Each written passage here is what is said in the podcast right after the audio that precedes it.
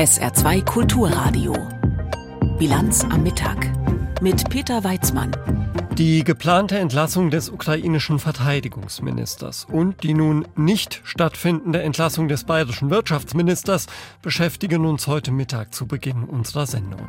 Außerdem schauen wir auf den Abschluss der Papstreise in die Mongolei und auf den ARD-Thementag Besser Bahnfahren. Herzlich willkommen. Die Ukraine hat bei ihrer Offensive im Süden des Landes nach eigenen Angaben ja einen wichtigen militärischen Erfolg erzielt. In der Region Saporischia habe die Armee die erste Verteidigungslinie der Russen durchbrochen, hieß es am Wochenende. Nach dem Beginn ihrer Gegenoffensive im Juni waren die ukrainischen Streitkräfte bislang ja nur sehr langsam vorangekommen. Dass der ukrainische Präsident Zelensky nun Verteidigungsminister Resnikow entlassen möchte, das hat aber offenbar eher mit dem Umgang mit Geld zu tun. Rebecca Barth. Die Entscheidung kommt nicht überraschend. Immer wieder wurden in den vergangenen Monaten Korruptionsskandale im ukrainischen Verteidigungsministerium öffentlich. Nun soll Verteidigungsminister Oleksiy Resnikow seinen Platz räumen. Das forderte der ukrainische Präsident Zelensky am Abend in einer Videoansprache.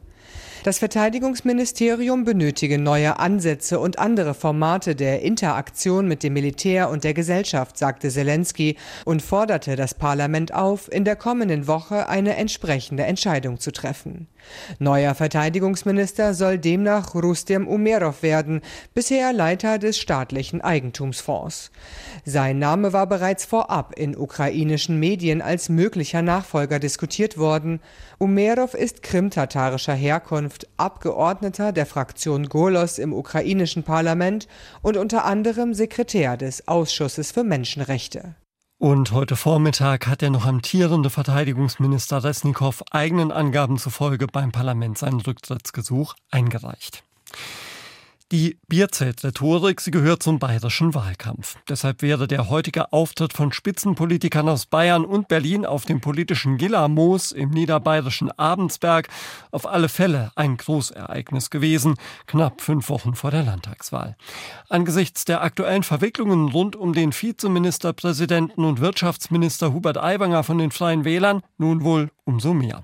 Eine Woche nach den ersten Vorwürfen bezüglich eines antisemitischen Flugplatz aus Schulzeiten hat Ministerpräsident Söder gestern ja entschieden, dass Aiwanger im Amt bleiben darf. Aiwanger war aber auch nur ein Thema im bayerischen Bierzelt, wie Julia Kammler berichtet. Bayerns Ministerpräsident Markus Söder holt sich Unterstützung vom CDU-Vorsitzenden Friedrich Merz, der sogleich feststellt, viele Menschen in Deutschland würden gerne in Bayern leben in dem am besten regierten Bundesland, dem Freistaat Bayern der Bundesrepublik Deutschland. Danke, CSU. Söders Vize, der Freie Wählerchef Hubert Aiwanger, zog, einen Tag nach Söders Entscheidung, ihn im Amt zu behalten, gut gelaunt in den Weißbierstadel. Drinnen, wie gewohnt, Applaus und Hubert-Sprechchöre.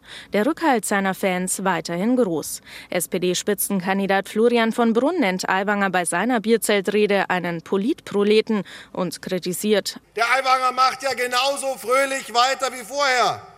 Und Markus Söder hat offensichtlich einfach keinen Einfluss an ihn. Bei den Grünen hagelt es ebenfalls Kritik. Söder und Aiwanger stünden für alles außer Bürgerlichkeit und Anstand.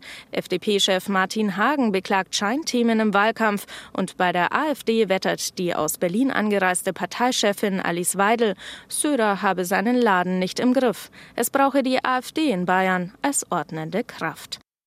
Julia Kammler war das vom politischen Bierzelt-Ereignis Gillermoos. Und wir wollen über den Fall Aiwanger und über die Entscheidung von Markus Söder in der Sache noch etwas genauer sprechen mit der Politikwissenschaftlerin Professor Dr. Ursula Münch. Sie ist Direktorin der Akademie für politische Bildung in Tutzing. Frau Münch, was war das jetzt von Markus Söder? Eine wohl abgewogene Entscheidung in der Sache oder doch eher taktisches Kalkül vor den Wahlen? Also ich würde sagen, grundsätzlich beides, eher ein bisschen die Tendenz zum Ersteren. Also das war schon abgewogen. Insgesamt meines Erachtens blieb ihm nicht viel anderes übrig, Markus Söder. Äh, und zwar deshalb, weil die Vorwürfe und vor allem äh, die Beweise gegen Herrn Aiwanger jetzt nicht so gravierend sind, da wäre Söder jetzt sicherlich von den Gegnern, den politischen Gegnern der Freien Wähler äh, gefeiert worden, aber eben nicht von den Anhängern der CSU, die sich nämlich in weiten Teilen überschneiden mit den Freien Wählern. Ja, ist es für mich schon eine nachvollziehbare Entscheidung. Er möchte ja weiterhin äh, regieren, der bayerische Ministerpräsident, und dazu braucht er einen Koalitionspartner. Sie sagen, Sie können die Entscheidung auch nachvollziehen mit Blick auf das, was vorliegt in Sachen Aiwanger. Nun kann man ja aber auch sagen, dass Herr Aiwanger eben nicht vor Gericht steht, wo seine Schuld bewiesen werden muss, sondern dass er im Zentrum eines politischen Abwägungsprozesses steht. Und was wir da jetzt sehen, ist, es gibt ein unbestritten widerliches Flugblatt, das Aiwanger unzweifelhaft in der Tasche hatte. Es gibt Aussagen, dass er wegen dieses Flugblattes in der Schule bestraft worden ist. Weitere Aussagen, die von antisemitischen Witzen und rassistischen Sprüchen berichten. Aussagen, die die Urheberschaft seines Bruders bei dem Flugblatt anzweifeln und in jüngster Zeit eben Aiwangers Aussagen zum aus seiner Sicht nötigen Zurückholen der Demokratie und jetzt, wo er sich quasi als Opfer einer Kampagne sieht. Also nochmal zusammengefasst, kann man da nicht zu dem Schluss kommen in einer politischen Abwägung, dass es dem Freistaat Bayern Schaden zufügt, wenn Hubert Aiwanger weiter stellvertretender Ministerpräsident ist? Das entspricht der Sichtweise der bayerischen Opposition, damit haben Sie völlig recht. Äh, in weiten Teilen sagen die Leute und auch durchaus diejenigen, die ein bisschen kritischer gegenüber Aiwanger sind, dass es eben einfach nicht genug Belege tatsächlich für eine Schuld gebe und äh, dann argumentiert, dass das Ganze sehr lange her sei, 35 Jahre. Bekanntlichermaßen äh, kommt dann immer dieses Wort mit der Jugendsünde, darüber kann man trefflich streiten, aber das wichtigere Argument von Söder zumindest ist eben, dass das in der Zwischenzeit nicht stattgefunden habe, was man Herrn Aiwanger vorwerfen kann. Es geht um die Frage, hat der Ministerpräsident äh, eine, weiterhin eine, eine, Grundlage der Zusammenarbeit oder sind die Vorwürfe zu groß? Und er hat sich eben äh, dafür entschieden, dass es weiterhin eine Grundlage gebe, weil es alles 35 Jahre her sei, weil nichts dazugekommen sei und weil sich nach seiner Ansicht äh, Herr Aiwanger durchaus reuig zeigt. Auch darüber kann man trefflich streiten. Ich finde äh, diese Entschuldigungen von Herrn Aiwanger ja ein bisschen indirekt und ein bisschen verquast. Wie glauben Sie, wird das jetzt weitergehen mit Blick auf die Landtagswahl? Wird Hubert Aiwanger versuchen, mit dem ganzen Vorgang sogar auf Stimmenfang zu gehen? Natürlich, das macht er bereits jetzt. Das hat er bereits gestern gemacht. In der Zeit, als ganz viele Leute diese Pressekonferenz von Markus Söder angeschaut hat, haben, äh, war Herr Aiwanger in einem Bierzelt und hat sich von seinen Anhängern und dem dortigen Publikum feiern lassen. Er profitiert davon, indem er nämlich zum einen sagt, und da folgen ihm viele Leute, ist lange vorbei, ich bedauere das, ich distanziere mich und ansonsten sei es eine Medienkampagne und eine Kampagne des politischen Gegners. Da stößt er auf bemerkenswert viel Zustimmung. Schauen wir nochmal auf die CSU. War es eigentlich schlau von Markus Söder, sich jetzt für den Wahlkampf die Grünen als Hauptgegner herauszusuchen, sodass er jetzt quasi in babylonischer Koalitionsgefangenschaft der Freien Wähler ist? Das ist schön formuliert. Aus seiner Sicht, aus der Sicht von, von Söder und von der CSU, ist es insgesamt sinnvoll, sich die, die Grünen als hauptpolitischen Gegner zu suchen. Söder hat diesen Schritt deshalb, ist diesen Schritt deshalb gegangen, weil ihm seine frühere, ja, also durchaus mal ein gewisses Liebäugeln äh, mit den Grünen äh, ist ihm bei der CSU nicht gut bekommen. Da waren schon die Landtagsabgeordneten nicht begeistert davon und schon auch gar nicht die CSU-Wählerschaft und Basis. Also insofern ist er da eher sogar dem Druck der Basis gefolgt. Und äh, aus seiner Sicht, aus Söders Sicht, ist ja der große Vorzug der Nicht-Koalition mit den Grünen, dass man sich jetzt wunderbar an der weiterhin an der Ampelregierung in Bonn, äh, Entschuldigung, in Berlin abarbeiten kann, äh, was er nicht könnte, wenn ein Teil der dortigen Koalitionspartner Teil seiner bayerischen Koalition wäre. Soweit die Einschätzung von Professor Dr. Ursula Münch. Die Politikwissenschaftlerin ist Direktorin der Akademie für politische Bildung Tutzing und mit ihr habe ich unmittelbar vor der Sendung gesprochen. Sie hören die Bilanz am Mittag auf SA2 Kulturradio. Wie sicher die deutschen Schienenwege sind, das ist noch ein Thema bei uns bis 13 Uhr. Jetzt haben wir erstmal die Meldungen für Sie mit Tanja Philipp Murer. In der russischen Schwarzmeerstadt Sotschi kommen heute Russlands Präsident Putin und der türkische Staatschef Erdogan zusammen.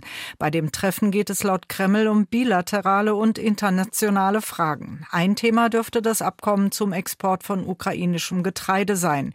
Russland hatte die Vereinbarung Mitte Juli auslaufen lassen. Erdogan fordert die Wiederaufnahme, um die weltweite Versorgung mit Lebensmitteln sicherzustellen. Der chinesische Staatschef Xi Jinping wird nicht am G20-Gipfel in Indien am kommenden Wochenende teilnehmen. Wie das Außenministerium mitgeteilt hat, wird die Delegation von Ministerpräsident Li Chang angeführt. Ein Grund, warum Xi nicht nach Neu-Delhi reist, wurde nicht genannt. Gastgeberland Indien und China haben schon länger ein angespanntes Verhältnis. Sie streiten etwa um ein Gebiet südlich von Tibet bzw. im Osten Indiens.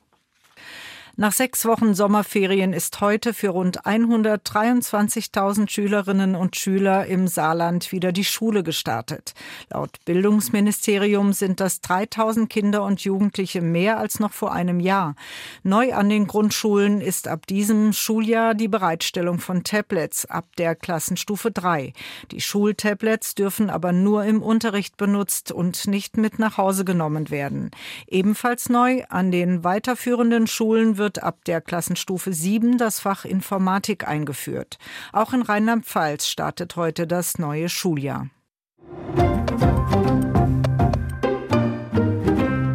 Noch 14 Monate, bis die US-Amerikaner zur Wahlurne gerufen werden. Entscheiden werden sie dann möglicherweise, ob dann der 81-jährige Joe Biden oder der 78-jährige Donald Trump eine zweite Amtszeit bekommen sollen. Und nicht nur im Weißen Haus, sondern auch im Senat wird das Schicksal der USA von Politikern bestimmt, bei denen man schon mal zumindest die Frage stellen kann, ob sie nach Jahrzehnten in Ämtern aller Art noch die Idealbesetzung sind um das Land in die Zukunft zu führen. Die Diskussion über eine Altersgrenze für Politiker hat jedenfalls längst begonnen, wie Julia Kastein berichtet. Kürzlich in Kentucky. Mitch McConnell wird bei einer Pressekonferenz ausgerechnet gefragt, ob er 2026 nochmal antreten will. Oh. Statt zu antworten, bleibt der 81-jährige Senator wie eingefroren stehen, den Blick ins Nichts gerichtet. Seine Assistentin wiederholt die Frage nochmal. Erst 40 quälende Sekunden später kann sich McConnell ein schwaches Okay abbringen. Okay. Mit Mühe zwei andere Fragen beantworten, bevor er vom Podium geführt wird. Es ist der zweite solche Vorfall in fünf Wochen. Nur ein bisschen Benommenheit, ganz normal nach einer schweren Gehirnerschütterung, erklärt McConnells Team anschließend. Im März war der Republikaner gestürzt, auch nicht zum ersten Mal. Der ältere Herr, genannt Turtle, Schildkröte, ist nicht der einzige Senior im Senat, dem man das Alter inzwischen ansieht und anmerkt. Clerk, call the roll. Senator Feinstein. Seine Kollegin Dianne Feinstein, demokratische Senatslegende und mit 90 Jahren knapp die älteste in der Kammer, kämpft schon seit Jahren gegen Vergesslichkeit und Konzentrationsprobleme. In Sitzungen wirkt sie häufig desorientiert und lässt sich von anderen sagen, wie sie abstimmen soll. Yeah, just say aye. Okay, just der Senat, Durchschnittsalter 65, sei das privilegierteste Altersheim des Landes, ätzt deshalb beispielsweise die republikanische Präsidentschaftsbewerberin Nikki Haley bei Fox News. Right now the Senate is the most privileged nursing home in the country. Und Mitch McConnell, der große Verdienste habe, sollte doch wissen, wann es Zeit ist zu gehen. You have to know when to leave. Haley, die als 51-jährige mit dem Thema Generationswechsel Wahlkampf macht, plädiert für einen geistigen Kompetenztest für Kandidaten über 75. Sie zielt damit gegen Donald Trump, der 77 ist, und gegen Joe Biden, 79, schon jetzt der älteste US-Präsident aller Zeiten. No Nie im Leben, so Haley, werde Biden eine weitere Amtszeit überstehen. Ein 81-jähriger Präsident, das gehe einfach nicht. Die Mehrheit der Amerikaner scheinen der Republikanerin recht zu geben. Laut Umfragen halten sie vor allem Biden, aber auch Trump für zu alt für eine weitere Amtszeit. Altersforscher Jay Olshansky von der Universität von Chicago widerspricht. Both Biden and Trump exhibit signs and signals Beide Politiker wirken auf den Experten wie sogenannte Superager, Menschen also, die zwar alt sein mögen, aber sowohl körperlich als auch geistig noch sehr fit sind. Biden beispielsweise treibe Sport und nehme fast keine Medikamente. Es gibt keine Hinweise auf nachlassende geistige Fähigkeiten. Es gibt die Tendenz, sein Stottern so zu interpretieren. Er wirkt gebrechlicher als Trump, aber das liegt auch am Gewicht. Altersgrenzen und Tests hält Olshansky deshalb für willkürlich. Und auch wenn die Mehrheit der Amerikaner diese Kandidaten für zu alt hält, wahlentscheidend werde dieser Aspekt am Ende nicht, glaubt der Politologe Kyle Kondik von der University of Virginia. In Umfragen würden die Leute viel sagen und fordern, aber dann doch anders stimmen, weil andere Faktoren wichtiger sind. Die Mongolei ist ein demokratisches Land, eingeschlossen von China und Russland. Das Land ist mehr als viermal so groß wie Deutschland, hat aber nur gut drei Millionen Einwohner und davon sind nur etwa 1500 Katholiken. Dennoch hat die Mongolei seit Ende vergangener Woche den Papst zu Gast. Ruth Kirchner über den Abschluss dieser Papstreise in ein oft unterschätztes Land.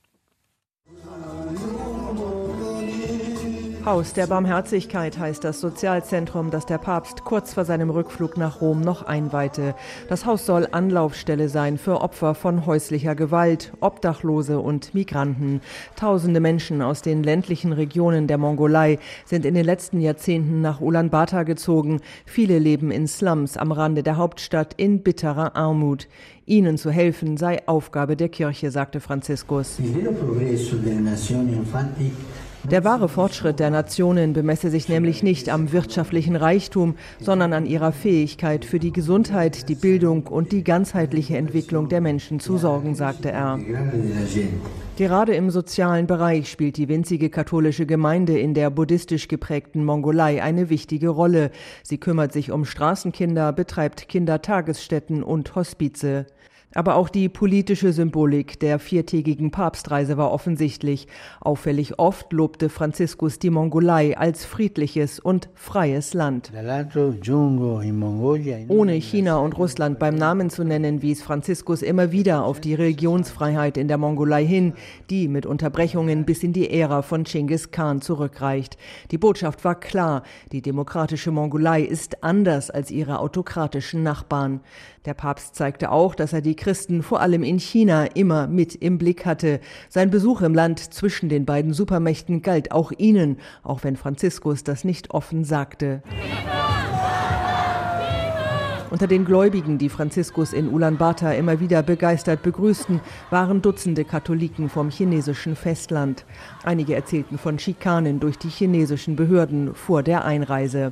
Aber bei allen Veranstaltungen mit dem Papst in Ulaanbaatar waren chinesische Fähnchen zu sehen.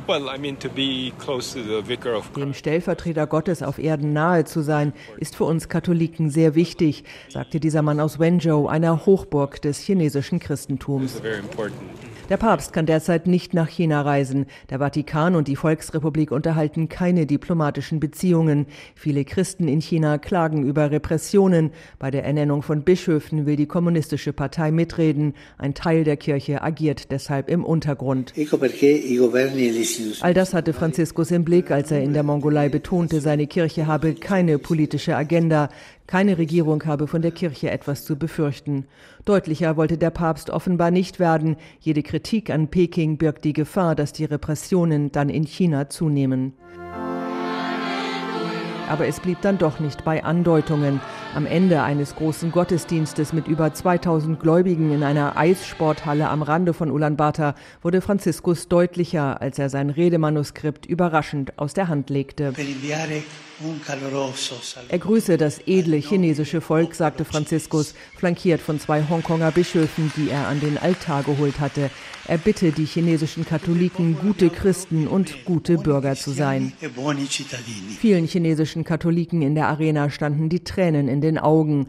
Die offenbar wohlkalkulierte Geste des Papstes zeigte ihnen und allen anderen sehr deutlich, Franziskus ging es nicht nur darum, die katholische Minigemeinde in der Mongolei zu stärken, sondern auch eine Hand auszustrecken Richtung Peking. Gemeinsam auftreten, um mehr zu erreichen. So lautet offenbar der Plan afrikanischer Staaten für den kommenden Weltklimagipfel Anfang Dezember in Dubai. In Nairobi hat heute nämlich der erste afrikanische Klimagipfel begonnen. Ein Ziel des Treffens ist es, Investitionen voranzutreiben. Denn wenn es um erneuerbare Energien geht, fließen bisher nur zwei Prozent der weltweit vergebenen Gelder nach Afrika. Dabei ist das Potenzial für den Ausbau von Solarenergie, Windkraft und Geothermie hoch. Kenia als Gastgeber nimmt dabei eine Vorreiterrolle ein. Das ostafrikanische Land hat sich zum Ziel gesetzt, seinen Bedarf ab dem Jahr 2030 komplett aus erneuerbaren Energien zu decken. Doch was als nachhaltige Energiewende gilt, das hat auch Schattenseiten, wie Antje Dekans berichtet. Der Flughafen in Nairobi liegt in Dunkelheit. Gepäckbänder stehen still, Sicherheitssysteme fallen aus. Das einzige Licht kommt vom Mobiltelefon, die herumirrende Passagiere als Taschenlampe benutzen. Zehn Tage vor dem großen Klimagipfel erlebte Kenias Hauptstadt genau wie andere Regionen im Land über Stunden einen totalen Stromausfall. Der regierungseigene Energiekonzern macht dafür Probleme in einem Windpark verantwortlich, durch die das Netz zusammengebrochen sei. Doch die Parkbetreiber weisen die Vorwürfe zurück. Den Kenianerinnen und Kenianern sind die Gründe auch fast schon egal. Sie sind die ständigen Ausfälle einfach nur leid. Ich bin Geschäftsmann und von Elektrizität abhängig, sagt der Betreiber eines kleinen Ladens in Nairobi. Ich habe einen Kühlschrank und Waren darin. Das ist nur noch verrückt, meint eine junge Mutter. Die Regierung sollte sich darum kümmern, aber sie kehrt alles unter den Teppich. Kenias Präsident William Ruto, der seit rund einem Jahr im Amt ist, präsentiert sich als Vorreiter, wenn es um den Ausbau erneuerbarer Energien geht. Tatsächlich gewinnt das ostafrikanische Land schon jetzt einen großen Teil seines Stroms aus Windkraft, Solarenergie und vor allem Geothermie. Das lobte auch Bundeskanzler Olaf Scholz, als er Anfang Mai in Kenia zu Gast war. Dass in Kenia bereits mehr als 90 Prozent des Stroms aus erneuerbaren Energieträgern produziert wird und bis 2030 100 Prozent erreicht werden sollen, ist beeindruckend und auch ein Grund, weshalb Kenia in Afrika und darüber hinaus eine große Strahlkraft hat. In dieser Vorreiterrolle scheint Kenia als Ausrichter des ersten afrikanischen Klimagipfels ideal. Es werden Staatschefs aus Afrika und mehrere tausend Delegierte erwartet. Ziel ist eine Nairobi-Deklaration in Vorbereitung auf die große UN-Klimakonferenz Ende des Jahres. Kenias Präsident unterstreicht, wie wichtig der Kontinent auf dem Weg zu mehr Klimafreundlichkeit ist. Africa is home to the largest reserves Afrika hat die größten Reserven zum Ausbau grüner Energie. Außerdem lagern hier 40 bis 45 Prozent der Mineralien, die für den grünen Wandel wichtig sind. Auf dem afrikanischen Klimagipfel wollen wir uns darüber austauschen, wie wir als Kontinent vorangehen wollen. Thema wird sicherlich auch sein, wie die Industrieländer dazu gebracht werden können, ihre Zusagen für Zahlungen an ärmere Länder einzuhalten. Afrika soll dafür entschädigt werden, dass hier die Folgen des Klimawandels mit Dürren und Überschwemmungen noch mehr als anderswo zu spüren sind, obwohl der Kontinent bisher gerade mal vier Prozent der globalen Treibhausemissionen verursacht. Gelder aus einem Ausgleichsfonds könnten beispielsweise dazu eingesetzt werden, die erneuerbaren Energien nicht nur auszubauen, sondern auch für alle nutzbar zu machen, meint der kenianische Energie- und Rechtsexperte Ted Moya. Kenia ist auf dem richtigen Weg, hat aber immer noch große Probleme. Es ist eine Sache, die Energieversorgung im Land voranzutreiben, doch eine andere muss es sein, den Bürgern tatsächlich verlässlich Strom zu liefern. Vor allem, wenn Kenia es mit der grünen Energie tatsächlich ernst meint. Denn bisher springen während der ständigen Stromausfälle vielerorts noch immer die Dieselgeneratoren an. Und die sind alles andere als emissionsfrei. Welche Erfahrungen haben die Menschen mit dem Bahnfahren? Wie steht es um unser Schienennetz? Unter anderem solchen Fragen widmet sich die ARD heute mit einem crossmedialen Thementag, unter anderem mit einem langen Themenabend im ersten ab 20.15 Uhr. Dass es bei der Bahn oft etwas länger dauert und es manchmal im Zug weder was zu essen noch zu trinken gibt, das ist ärgerlich und es erfordert von den Kunden oft ordentlich Selbstbeherrschung. Deutlich schlimmer ist es allerdings, wenn es Probleme mit der Sicherheit gibt. Katharina Jansen. Bahnübergänge, an denen die Schranken per Hand geschlossen werden. Gleise, die so breit sind, dass Züge zu entgleisen drohen. Oder falsch positionierte Signale im Bahnhof. Die Liste sicherheitsrelevanter Mängel beim Eisenbahnbundesamt ist lang. Immer wieder muss das Amt eingreifen, Abschnitte sperren, Bußgelder androhen. Professor Markus Hecht von der TU Berlin beschäftigt sich seit Jahrzehnten mit dem Thema Sicherheit beim Bahnfahren. In Schulnoten bewertet fällt das deutsche Bahnnetz beim Experten durch. Es ist eher bei fünf als bei vier. Es gibt eben zu häufig Weichenstörungen, zu häufig Signalstörungen und auch unvorhergesehene Instandhaltungsmaßnahmen stehen an. Dass die Qualität der Infrastruktur aktuell nicht gut ist, räumt auch Bundesverkehrsminister Volker Wissing ein. Wir haben ein Netz, das über Jahrzehnte vernachlässigt worden ist. Anstatt es weiterzuentwickeln, es technisch zu erneuern, hat man es in Teilen sogar zurückgebaut. Wir leiden heute unter den Folgen verfehlter Verkehrspolitik der letzten Jahrzehnte. Sicherheitsbedenken hat er aber keine. Die Sicherheit äh, ist gewährleistet durch äh, vielfältige Steuerungssysteme und äh, regelmäßige Kontrollen. Äh, die Bahn ist ein sicheres Verkehrsmittel. So sieht es auch die Bahn selbst. Einige Bahn-Insider bewerten die Lage anders. Sie berichten uns von zahlreichen Mängeln, zeigen Fotos von Schäden und Verschleiß, erklären, dass es immer mehr Stellen im Netz gibt, an denen Züge nicht mehr mit voller Geschwindigkeit fahren dürfen aus Sicherheitsgründen. Ein Lokführer, der anonym bleiben möchte, beschreibt die Situation so. Die langsamen Fahrstellen im gesamten Streckennetz, die haben also sehr deutlich zugenommen. Das bestätigt das, was wir im Kollegenkreis langjährig, jahrzehntelang vermuten, dass das Netz vernachlässigt wird und die Mängel in Kauf genommen wurden. Das ist eigentlich unverantwortlich vom Infrastrukturbetreiber. Ein weiterer Bahnmitarbeiter, der als Anlagenverantwortlicher direkt an den Reparaturen am Netz beteiligt ist, kritisiert, für die Vernachlässigung der Infrastruktur gibt es sogar finanzielle Anreize. Auch er möchte anonym bleiben. Reparaturen muss die Bahn zahlen. Sobald aber neu gebaut wird, zahlt der Bund, aber dann gleich alles. Für die Bahn ist es also viel lukrativer, so lange auf Verschleiß zu fahren, bis der Bund den Neubau zahlt. Die Bahn selbst sieht kein Problem. Pressesprecher Achim Staus erklärt, Natürlich steht äh, unseren Mitarbeitern, den Anlagenverantwortlichen, immer die Tür zu ihren Vorgesetzten offen, wenn sie solche Mängel äh, haben und äh, formulieren wollen. Natürlich kann es auch mal am Budget scheitern, dass eine Maßnahme sofort gemacht wird. Aber ich sage nochmal, das ist dann nicht sicherheitsrelevant. Da gehen die Sichtweisen klar auseinander. Für den Bahnexperten Markus Hecht ist die Sicherheit der Bahn trotz allem weiter gegeben. Zugfahren ist auf jeden Fall deutlich sicherer wie mit dem Autofahren. Aber es sollte noch sicherer sein, weil eben Sicherheit eine Grundvoraussetzung ist für einen effizienten Betrieb. Und der Betrieb ist nicht hinreichend effizient eben aus Sicherheitsmängeln. Der ARD-Thementag Besser Bahnfahren, auch in der ARD-Audiothek und der ARD-Mediathek. Schauen wir noch auf das Wetter im Saarland. Auch am Nachmittag gibt es viel Sonne und Temperaturen bis 25 Grad im Hochwald und bis 29 Grad in den Innenstädten von Mosel und Saar. In der Nacht vielfach sternklar, die Luft kühlt sich ab auf 18 bis 12 Grad. Morgen am Dienstag und in den kommenden Tagen weiter sonnig und höchstens ein paar Schleierwolken, dazu 28 bis 32 Grad. Das war sie, die Bilanz am Mittag mit Peter Weizmann. Tschüss. SR2 Kulturradio. Auslandspresseschau. Die internationale Presse blickt aus unterschiedlichen Perspektiven auf die Ereignisse im Ukraine-Krieg. Zur Unterstützung der USA für die Ukraine schreibt die spanische Zeitung La Vanguardia, Ende des Monats geht US-Präsident Biden dafür das Geld aus. Und die regierenden Demokraten wissen, dass die Unterstützung der Bevölkerung für die Ukraine nachgelassen hat. Die Ermüdung der USA ist auch auf die begrenzten Fortschritte der ukrainischen Gegenoffensive zurückzuführen. Ein großer Teil der Gesellschaft, insbesondere der Konservativen, ist der Meinung, man habe der Ukraine bereits zu viel Geld gegeben, und das könnte im Wahljahr eine sehr wichtige Rolle spielen. Trotz seiner Beteuerungen, man werde der Ukraine so lange wie nötig helfen, kann Biden diesen Faktor nicht außer Acht lassen.